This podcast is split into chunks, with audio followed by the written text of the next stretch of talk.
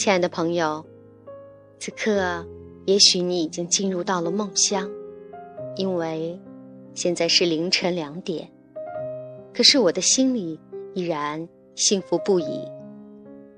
今天的奇迹读书会结束了，这一次的读书会带给我的幸福，却激励着我。在我们读到“我承认自己的过错”。并从中学习。我的过错不会把我打入地狱，我只是接受这一刻，不再批判时，我们都觉察到了让自己承认自己有错有多难。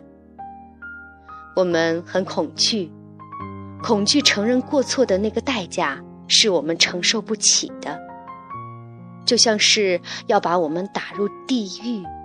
那么恐怖，不知道是怎样的一次人生经历，让小时候的我们确定了承认错误之后后果很严重的信念。总之，对于我们来说，承认错误都有胆怯，都有顾虑。就在这个时候。我突然看到了一个画面：小时候的我，不敢承认错误，因为我害怕在爸爸心里我不够优秀，不够完美，爸爸就不会爱我了。那个深深的害怕不被爱的恐惧，让我一方面不肯认错，不肯低头，不接受任何的意见。因为我觉得，意见就是对我的否定，就是在说我不够优秀，不够好。我似乎都看到了据理力争的我，看到无理争三分的我，看到歪头愤怒的我，委屈的我，不能软下来承认，是因为。我太恐惧了，太恐惧软下来承认过错，我会失掉爱。另一方面，又拼命的讨好爸爸，希望爸爸不要生我的气，因为我很爱他，很想得到他的爱、肯定和接纳。当我看到这里的时候。想到了我和爱人的交往方式，和我爸爸的一模一样。不能接受他提意见，不能接受他说我不好，就像刺猬一样，时刻自我保护。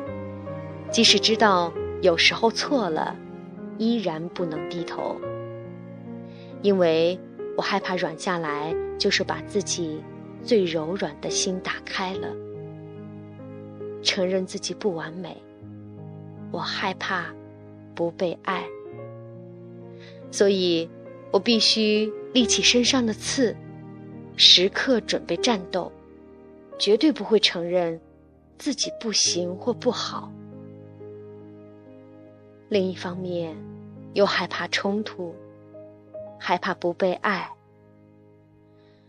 于是当发生矛盾时。又去主动讨好与退让，所以恶性的循环。因为不够柔软，发生纠纷；发生纠纷之后，因为害怕，又主动讨好。跟父亲的互动完全的复制过来，惊人的相似。原来我才发现，不是。找了一个和爸爸一样的老公，而是我的行为模式把他教练成了那个样子。多么感激我看到了！当我看到的时候，自动复制就已经解除了。现在我可以带着觉知，重新开始我的生活。当然。在这里，我还看到了我对自己的不接纳，因为我在内心里时刻不自信，时刻否定自己，时刻追求所谓的完美。有一段时间是很痛恨自己的完美主义的，他真的把我完美的很累。可是现在，我却心怀感激，因为我明白，我的完美主义让我走到了这里。我看到了我的完美主义，我也看到了我带着觉知与感恩的在使用它。